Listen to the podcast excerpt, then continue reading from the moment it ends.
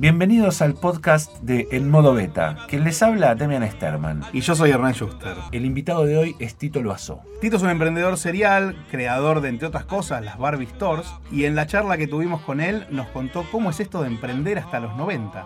Vamos a escucharlo.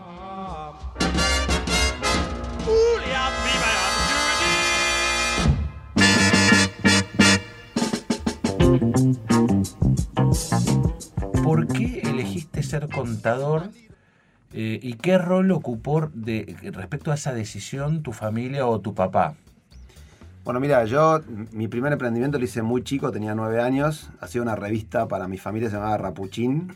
La tuve muchos años, casi cuatro o cinco años. Durante cuatro o cinco años robé con eso. ¿Cuánta, ¿Cuántas revistas podías publicar? Y bueno, pensá que en, esto estamos hablando de años 79, yo tenía nueve años, hacía mano. Entonces yo tenía que hacer cuatro o cinco ejemplares más o menos parecidos. Después descubrí el papel carbónico y ahí ya podía meter al menos tres a la vez. Así que antes el modelo de negocio era yo le cobraba a mi familia la publicación y además le cobraba publicidad. ¿sí? Entonces era genial porque a mi abuelo, que era veterinario, le ponía a Emilio, el mejor veterinario del mundo, le cobraba y además le vendía la revista. Sí, con, eso realmente robé muchos años. Pero fue una buena manera de ejercitar tu espíritu emprendedor, ¿no? Digamos, Yo diría que fue una buena manera de, de hacer plata, que es lo que quería hacer desde chico. Y, bueno, eso, eso es lo primero que hice. Muy, cuando dejé de hacer Rapuchina, en realidad la tuve como 5 años. A los 15 años tuve la posibilidad de ser el director de la revista del Colegio La Salle, que se llama La Colmena. Fui director durante 3 años de esa revista. Y eso implicaba hacer un trabajo muy grande. Se salía todos los meses. ¿A qué edad era eso? Y tenía a los 15 años, 15, 16, 17 años. Fueron mis últimos 3 años de colegio. Y, y era un trabajo manual, porque en ese momento la revista no existía la computadora te estoy hablando del año 85, no existían las computadoras, hacía máquina y se hacía por fotoduplicación. Claro se hacían 2.500 ejemplares. Así que bueno, claramente mi vocación no pasaba por periodismo, por diseño gráfico, comunicación, publicidad. Comunicación, digamos, todo encierra en el área de comunicación. Y yo dije, bueno, tengo que estudiar algo de esto. Me gustaba mucho la publicidad y bueno, fui a mi papá, le dije, papá, ¿qué te parece que estudie publicidad? Me dijo, no, te vas a morir de hambre. ¿Y qué Eso te era cuando tenías que decidir qué carrera tenía que estudiar, claro, tenía 17 años, estaba en quinto año del colegio. Y bueno, ¿y qué te parece que estudie periodismo? Olvídate, no, no hay ningún periodista que pueda vivir de eso. Bueno, ¿y qué te parece que estudie? Y bueno, me parece que lo mejor que puede hacer es estudiar contador porque es al último que echan de una empresa. Siempre se necesita un contador para cerrar una empresa, me dijo. Bien, para. Quiero, quiero parar acá dos segundos para reflexionar, ¿no? ¿Qué valor a veces le damos nosotros a la palabra de los, de los mayores, sobre todo en edades de, decidir, en las primeras edades fuertes de decidir? ¿Qué experiencia tenía tu hijo para decir que un periodista no podía vivir del periodismo cuando realmente el periodismo pudo y puede y podrá vivir del periodismo? Y uno a veces le hace caso sin evaluar un poco más o sin juzgar al otro diciendo, bueno, ¿qué, ¿en qué te basás vos para, para decirme eso que me estás diciendo, no? Bueno, mira, eh, a tal punto es como lo decís que yo terminé viviendo la publicidad y hace 20 años que vivo la publicidad siendo contador público. Claro, mirá, mirá, lo que son las cosas. O sea, qué interesante que uno tarde o temprano va a llegar a donde a la su vocación. Sí, eso, eso, creo que está fuera de dudas. Bueno, finalmente tu viejo te dijo, no, no. me dijo, sé, contador. Sé contador, te, recomiendo ser, ser contador, me parece que es lo mejor. Tu viejo era contador también. No, no, mi viejo no, era contador. Ah, mi viejo era empresario, tenía una madera en, la zona sur de Buenos mm. Aires y creo que su, en realidad su proyecto era que yo continuara. Yo soy el mayor de tres hermanos. Que vos es el contador de su empresa. Que yo fuera contador y que siguiera con su empresa, ¿no? Entonces, en algún punto ese era siempre su sueño y yo trabajé con él, de hecho, algún tiempo. Y yo iba ahí y decía, pero esto es lo que yo quiero, yo, no quiero hacer esto, no me imagino acá a los 40 años. Y la verdad que era muy difícil decírselo porque mi papá se imponía mucho.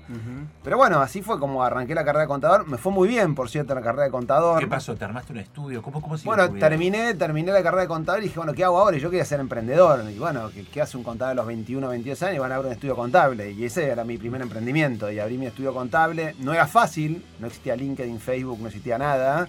Entonces, ¿cómo conseguís clientes? mi papá no era contador, mi mamá no era contador.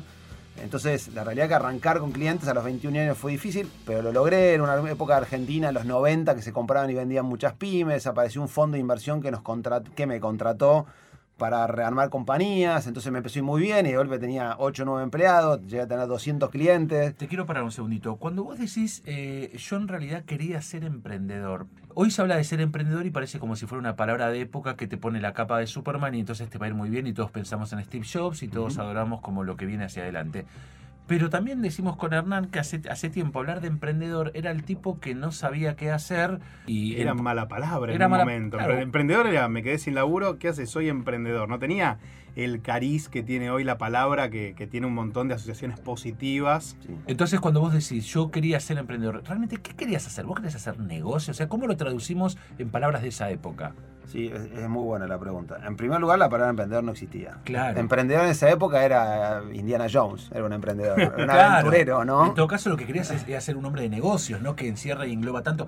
Porque está bueno pensarlo así, porque por ahí hoy cuando alguien sale y quiere emprender y es, es- es de edad de 18, 19 años, por ahí dice, bueno, yo quiero ser emprendedor. Bueno, pero emprendedor también tiene muchas eh, matices, muchos matices. ¿Vos qué querías, qué querías hacer cuando... Mira, hay un video cuando tengo 11, 12 años, no me acuerdo, un cumpleaños, que estamos cinco amigos, no es un video, es un su- Super 8. ¿sí? No vamos a explicar a la gente que es un Super 8, pero básicamente... ¿Qué programa vintage nos trajo Tito? Vamos a estar todo el día así. Bueno, en, en ese video, vamos a llamarlo, somos cinco amigos que estamos en un cumpleaños, no sé de quién, claramente, no me acuerdo quién era, y, y el que estaba del otro lado de la pantalla, de, la- de- de la cámara, nos preguntaba qué queríamos ser, y uno decía, bueno, yo quiero ser doctor, yo quiero ser no sé qué. Yo quiero ser un hombre de negocios, dije. Ahí está. Y ahí tenía está. 11 o 12 años, ¿no? Y era como muy loco. Yo venía con mi revista y yo decía, yo quiero hacer negocios. Yo lo que quería hacer es, es eso. Quería tener mi propia plata y decía, esto es la forma. Quería ser independiente. O sea, te diría que esas son las definiciones. O sea, yo, claramente, lo que, dice Hernán, lo que dijo Hernán recién era muy cierto. Cuando yo terminé la facultad, no estaba de moda. Eras un loser si habías tu propia compañía. De moda ir- irte a trabajar al Citibank, ir a trabajar a las grandes corporaciones. O como en los 90 hablar de ser parte de una corporación internacional o global Bueno. era como algo que te jerarquizaba, ¿no? Bueno, es que todo el, sistema, era así. todo el sistema educativo está armado y todo lo que te enseñan en la universidad es para que vos seas un muy buen gerente de una compañía grande. No Sí. para que vos. Ahora está cambiando eso. Ahora está cambiando, pero es así Eh, como decís vos. Pero sí. la materia emprendedorismo en la Facultad de Ciencias Económicas de la UBA no existía. en No, y hoy, y No, hoy no, tiene no. Era mucho una valor. materia, después fue una materia optativa, hoy ya es parte de la currícula de todo. Sí, sí. Eh, Pero bueno, nada. también tiene que ver, creo que con cambios generacionales, Totalmente. ahora del- y y sobre todo cambios que tienen que ver con, la, con el La trabajo, ¿no? El, el trabajo, sobre todo. El trabajo cambió mucho Sí. en los últimos años, hay muchos trabajos que van a desaparecer. Hay mucho tra- y, y- y yo digo, quieras o no quieras, en algún momento de tu vida vas a emprender.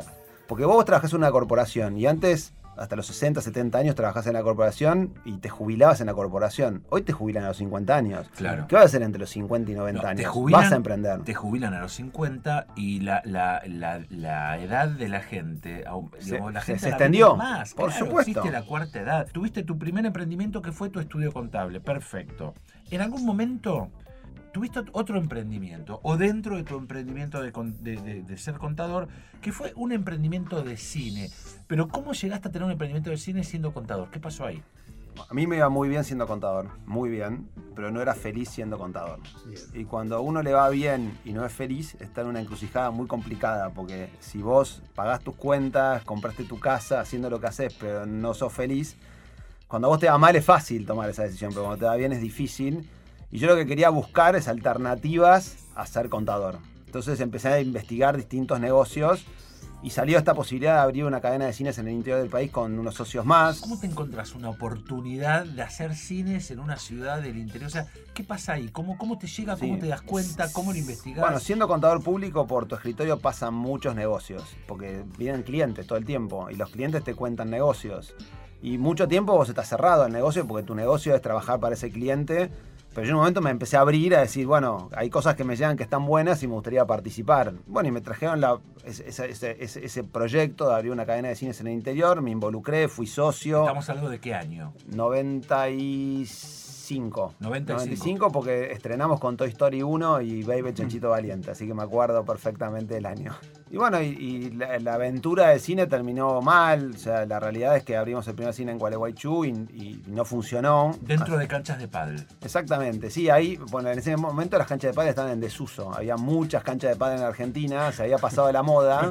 Los complejos de pádel tienen toda la estructura para armar una, una como una, si te dijera, un una locación de cine, porque tiene 3, 4 canchas, cada cancha puede ser una, una sala, tiene un candibar, que es el bar, Entonces nosotros eso, obviamente lo techábamos, le hacíamos, sí, le poníamos sillas, sillas, teníamos cines, eh, los- las sillas eran como los cines de hoy, como vas a cualquier cadena de cines, ¿no? Claro. Poníamos proyectores digitales, fueron los primeros proyectores digitales, los pusimos nosotros ahí mucho antes que salgan los proyectores digitales, entonces también era difícil conseguir las películas. Y bueno, y salimos con ese proyecto y, y fue mal por un tema de costumbre. La gente de las ciudades donde habíamos ido, principalmente era Gualeguaychú, no tenía cine, nunca tuvo cine. Y nosotros nunca nos preguntamos por qué no tenía cine. Claro, no Nosotros hicimos una encuesta y la gente decía queremos cine. Y bueno, sí, pero la gente no estaba acostumbrada a ir al cine. Entonces cambiar un hábito es muy difícil. Lo que nosotros no vimos es la realidad.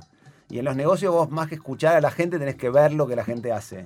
¿sí? Y nosotros no vimos que la gente tenía ciertas costumbres en Gualeguaychú que nosotros se las queríamos cambiar. Y cambiar la costumbre de un lugar lleva mucho tiempo y plata. Hay un emprendimiento de sillones. Contanos rápidamente qué pasó ahí. Porque eh, yo recuerdo las publicidades en los diarios de. de- Sillones a 199 Sí. pesos. ¿Qué pasó? ¿Cómo fue? Bueno, ahí lo que pasó es, eso fue un par de años después del cine, gracias a Dios, no había, no había vendido el estudio y seguía con el estudio porque tenía que comer, porque el cine obviamente me hizo perder toda la plata que tenía. Y un cliente del estudio, que era una cadena muy grande de decoración en ese momento en Argentina, estaba en pleno concurso de acreedores y me vine a ver con el problema de que tenía que pagar la cuota a fin de año. y Necesitaban un contador. necesitaban un contador, exactamente. resolver un bolón. Un problema. Sí, sí, y en realidad tenían un problema mayor. Es como, yo no me recuerdo los números, pero como si te dijera, yo tenía que pagar una cuota de un millón a fin de año y mi compañía ganaba 100 mil. Entonces, Ah, ¿qué hacemos? claro. Y yo decía, más que un contador, si es un mago, le digo, porque el contador no te va a resolver ese problema. Pero bueno, ahí partió la idea de de decir, bueno, aprovechemos los canales que tiene este hombre, que tiene 8 o 10 locales muy grandes, para armar un nuevo concepto que son sillones a 199 pesos, que en ese momento costaban 500, 600 pesos al público. Sí, yo, me, yo me acuerdo, de esa época hicieron mucha, mucha publicidad. Muchísima la- publicidad, la todos vi, los días. Este, sí, sí, sí, los recuerdo. Dos, sillón de dos, de dos, De dos plazas, cuerpos, de dos sí, sí, sí, exactamente. Bueno, y salimos a hacer sillones 199 y fue un éxito. La verdad que volaron los sillones y se vendían sillones todos los días. sí. ¿Y, y era un negocio? O sea, No, bueno, era un gran negocio. El tema es que el problema es que el primer mes, nuestro, la capacidad que nosotros teníamos de producir, porque lo, lo- lo hacíamos tercerizado con carpinteros, No, era para la 300, demanda. 400 sillones. Y en el primer mes se vendieron 3.500. Claro, y el segundo mes se vendieron la 3.500, el tercer mes se vendieron 5.000. O sea, básicamente a los tres meses teníamos 10.000 personas protestando por no entregábamos sillones. Claro. Y teníamos un gran problema. Entonces decidimos armar una fábrica de sillones nosotros para producir esa cantidad de demanda. Lo cual no era fácil, porque necesitamos contratar 200. Yo tenía en ese momento 27, 28 años. Y había que armar una fábrica. Una fábrica en 30 días, con 100 empleados, con 5 gremios distintos adentro, porque está el tapicero, está el, El carpintero, el está el empleado de comercio. ¿Lograste armar esa fábrica? La logramos armar y al año quebramos porque nuestro cliente no pudo pagar su cuota. Y era nuestro único cliente. Que era esta famosa empresa, que era nuestro socio también, era socio nuestro en la fábrica.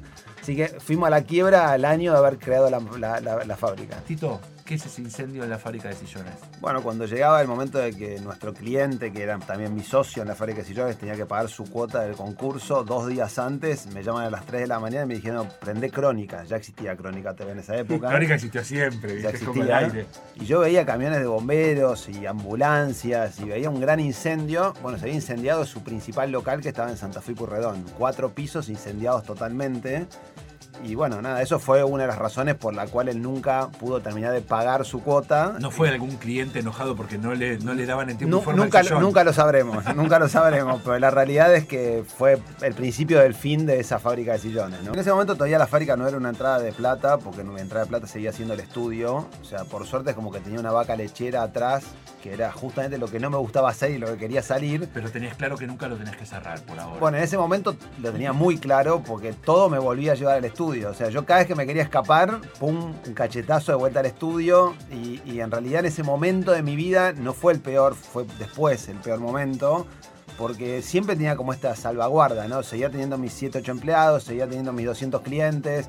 Y lo que yo apostaba de los proyectos era la plata que tenía. Bueno, la perdía, bueno, pero no es que no tenía para comer. Al mes siguiente la, tu empresa... Bueno, mi empresa me terminaba bancando, pero perdía lo que tenía, ¿sí? Y ese, yo decía, bueno, yo apuesto esto. O sea, no jugabas más de lo que No, podías gastar. No, en ese momento no.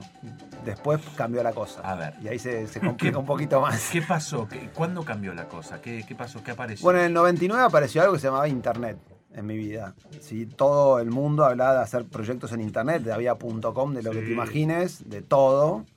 eh, era una burbuja muchísimo mayor de la que es hoy la burbuja de Internet, porque en ese momento, solamente para datos, hoy Argentina tiene 25 o 30 millones de personas conectadas, en ese momento tenía 700 mil.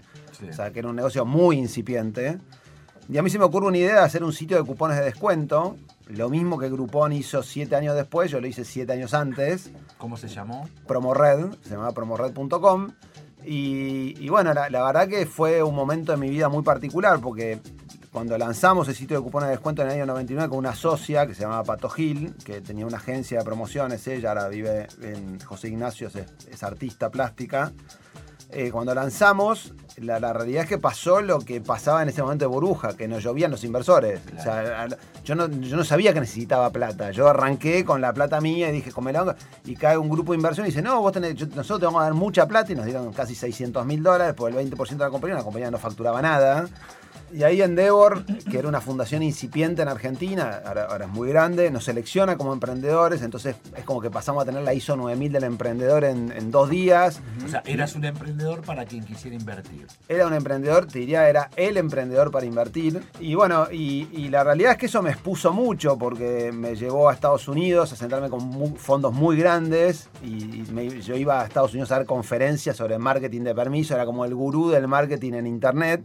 No sabía nada del tema, Claro, pero el iba resto de la gente sabía mucho menos ¿Con que qué yo. formación? no? Cero, nada, no sabía nada, un caradura total.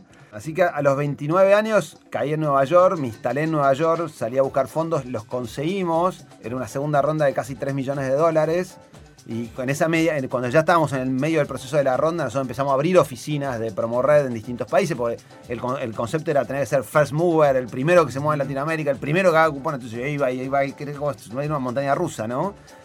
Y en ese momento también tomé la decisión de vender mi estudio, porque dije, esto es lo que yo quiero hacer. Acá ya encontré, encontré lo que quería hacer, encontré los fondos, encontré Y el apoyo. Como que se había alineado todo. Todo, Y todo. mientras tanto, mientras aparecían los fondos, mientras aparecía el show de la guita, mientras Internet era, parecía el negocio del futuro o del presente, eh, eh, ¿estaba funcionando Promored? O sea, ¿vendían cupones? Eh, Bueno, la nosotros- gente los nos- compraba? ¿Qué pasaba en la acción? Ni.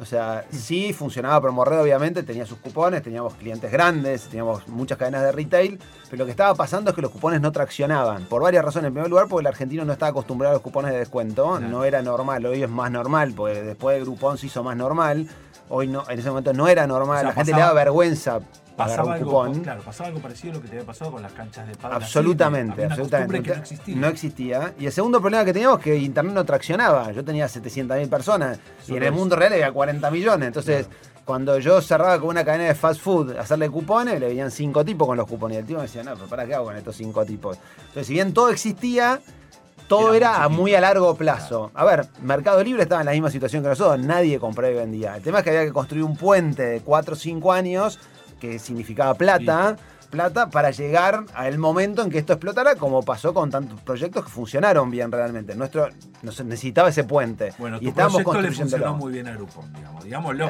la idea no estaba mal. Sí, no, un después, poco ojo, temprano. después que nosotros salimos salieron 10 más haciendo lo mismo Claro, en Argentina. Salieron claro. 5 competidores solo en Argentina, en el mundo había un montón. Y Groupon funcionó hasta que no funcionó más también. También, por decirlo. supuesto, sí, sí, hoy tampoco es un éxito Groupon. Bueno, y la, realidad es que en ese momento eh, llegamos a hacer nuestra segunda ronda de inversión en la semana que estamos firmando la ronda, el Nasdaq se desplomó. Esa misma semana cayó 40 puntos.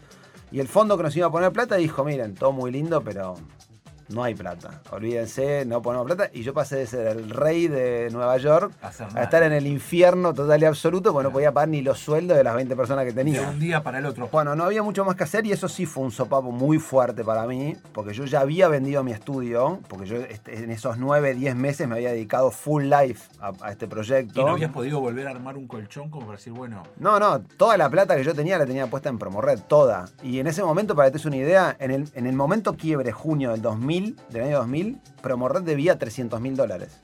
¿y vos eras el único dueño? No, No, no, el caían 50%, todos yo tenía el sobre vos. 50% y el 50% lo tenía entre el fondo de inversión este que había invertido originalmente los Angels y mi socia. Sí, pero yo tenía el 50% y más allá de que yo tuviera que poner no la plata, no tenía la plata para ponerla, pero tenía una compañía que tenía 20 empleados que todos los meses había que pagar el sueldo o echarlos y pagar, y pagar las indemnizaciones y ya debía 300 mil dólares. Muchas veces me preguntan, Bueno, que es fácil arrancar con plata un proyecto. Yo te puedo contar cómo es arrancar debiendo 300 mil Claro, dólares un arrancar en proyecto. negativo, no en cero. Yo tenía el paradigma de que había que ser exitoso a los 45, 50 años. Eso era una mochila muy pesada que yo tenía encima y trabajaba muchísimas horas para eso. Y después de los 50 años iba a vender mis compañías y iba a vivir la Dolce Vita que no había podido vivir los años previos, ¿sí? Y, y la vida me demostró que eso no funciona así. Porque a mí me pasó que me quedé paralizado, medio cuerpo, media cara en realidad, después fue el brazo. Y mi papá, que vendió su compañía a los 65 años con el objetivo de disfrutar, cosa que no había hecho antes, se terminó muriendo a los 68, 69 años, lleno de enfermedades porque no tenía ningún motivo para levantarse todas las mañanas. ¿Qué sucedió con las Barbie Store? Eh, bueno, nosotros salimos el primer Barbie Store del mundo que luego replicamos en varios países y en Argentina, porque abrimos cuatro en Argentina y abrimos en México, en Uruguay, en Perú. Eh, un poco impulsado por el éxito de Barbie Store, ahí es donde aprendí que cuando uno tiene una buena idea, la plata realmente aparece. ¿Cómo se te ocurre esa idea? La realidad es que nosotros con nuestra agencia, con Promorred, habíamos hecho para Mattel un- algo que se llamaba La Casa Barbie, que era una acción de vacaciones de invierno en Unicenter. Fue un éxito, muy o sea, la vi muy exitosa y dije, acá hay un negocio atrás. Y yo venía justo de Estados Unidos de, eh, de American Girl, que es una- un concepto de muñecas. Y dije, ¿por qué no mezclo American Girl, que está orientado a la muñeca, con Barbie? Y hago un concepto que en vez de la, la muñeca sea la estrella, porque vos llevas a American Girl a la muñeca a peinarla y todo, que la, la nena sea una estrella. Sí, y ahí es donde planteo esta idea de hacer un Barbie Store, se la planteo a Mattel, al principio me dicen que no, sobre todo Argentina, me dijo, estás loco, ¿por qué Mattel Internacional? hablaste en Mattel Argentina. Claro, decir, ¿qué- qué- ¿por qué van a ser el primer Barbie Store del mundo en Argentina? su cliente. Claro, a mi cliente. O sea, la máquina del no siempre está. Sí, siempre. Y tenía la lógica de ellos también, de, de por qué Mattel Internacional, una empresa que cotiza en bolsa, con- va a confiar en un argentino en el fin del mundo para hacer el primer Barbie Store, en vez de hacerlo en Nueva York o en, o en Londres Y o en lugar de pensar la fortaleza que tenía tu idea también, ¿no? Sí, bueno, sí, Los pero, pero no, sí, sí, seguro. Bueno, sí. pero es por ahí es una visión más corporativa, ¿no? La corporación tiene un poco esa visión siempre, ¿no? máquina del no. Y ahí, y ahí entra LinkedIn. Y ahí entra LinkedIn, entonces yo, bueno, ante esa negativa me, me- me enojé y dije, no, no, no puede ser. Y existía LinkedIn ya en esa época. Así que entro, busco una persona de Mattel Internacional, doy con una per- persona de Mattel Internacional, resultó ser el director de marketing de Mattel. Le escribo, le, le comento mi, mi proyecto y el tipo a los dos meses llama a Mattel diciendo que iba a una reunión con este señor. Y bueno, ahí caí en una reunión con el tipo de Mattel Internacional y le terminamos vendiendo el proyecto. Es larga la historia, pero te, te la voy a ¿Cómo hacer cae- cortita. ¿Cómo cae en la representante argentina que vos hayas puenteado a, a- a los representantes argentinos hayas caído directamente en, en- en la base del cerebro del proyecto, digamos? Bueno, al principio fue como sorpresa y medio que se enojaron. Después terminó siendo positivo eso, porque Mattel terminó eligiendo Argentina como lugar para abrir la historia y puso a Mattel Argentina eh, arriba del, del, digo, del tablero de Mattel Claro. que no existía en ese Lo momento en mundo, Argentina. apareció en el mundo. Entonces, y, y como el Barbie Store tuvo muchísima prensa a nivel mundial cuando lanzó, eso terminó siendo bueno y también le dio un impulso a Barbie que no lo venía teniendo, ¿no? De hecho, hoy Barbie sufre bastante la caída del consumo de Barbie, así que en ese momento sirvió. ¿Por qué cerró Barbie Store? Mira, cerró por distintas causas, eh, pero la causa principal es que hablamos de la pasión en algún momento de este programa. Eh, yo, no, yo no tenía pasión en eso. Cuando vos no tenés pasión, tirás la toalla rápido. Y eso fue un poco lo que pasó con el Barbie Store. ¿Emprendedor se nace o se hace, Tito? Hay un poco de las dos cosas. La realidad esto es como si yo te dijera a vos, eh, todo el mundo puede jugar al tenis. Sí, todo el mundo puede jugar al tenis. Pero ser top, top, top 100 del tenis no es todo el mundo. O sea, tenés que tener algunas habilidades, algo de tu ADN, algo de tu, de tu familia. Es muy distinto cuando vos tenés un padre y una madre que son empleados públicos. La probabilidad que vos seas emprendedor es mucho más, más baja que si tenés padres que fueron emprendedores. ¿no? Entonces, entre tu ADN, tu forma de ser, lo que vos viviste y mamaste en tu casa y lo que te va pasando en la vida después hace mucho a una persona para ver si tiene o no pasta de emprendedor. Tito, ¿qué es para vos estar en modo beta? Para mí estar en modo beta es estar en este concepto de emprender hasta los 90, cosa que logré hace 7, 8 años, ¿no? que me dio mucho equilibrio personal, cosa que no tenía antes, y eso la verdad me hizo cambiar muchísimo mi forma de ver las, mis cosas en particular y el mundo en general, que lo veía muy distinto a lo que lo veo hoy. Así que esa es mi forma de estar en modo beta.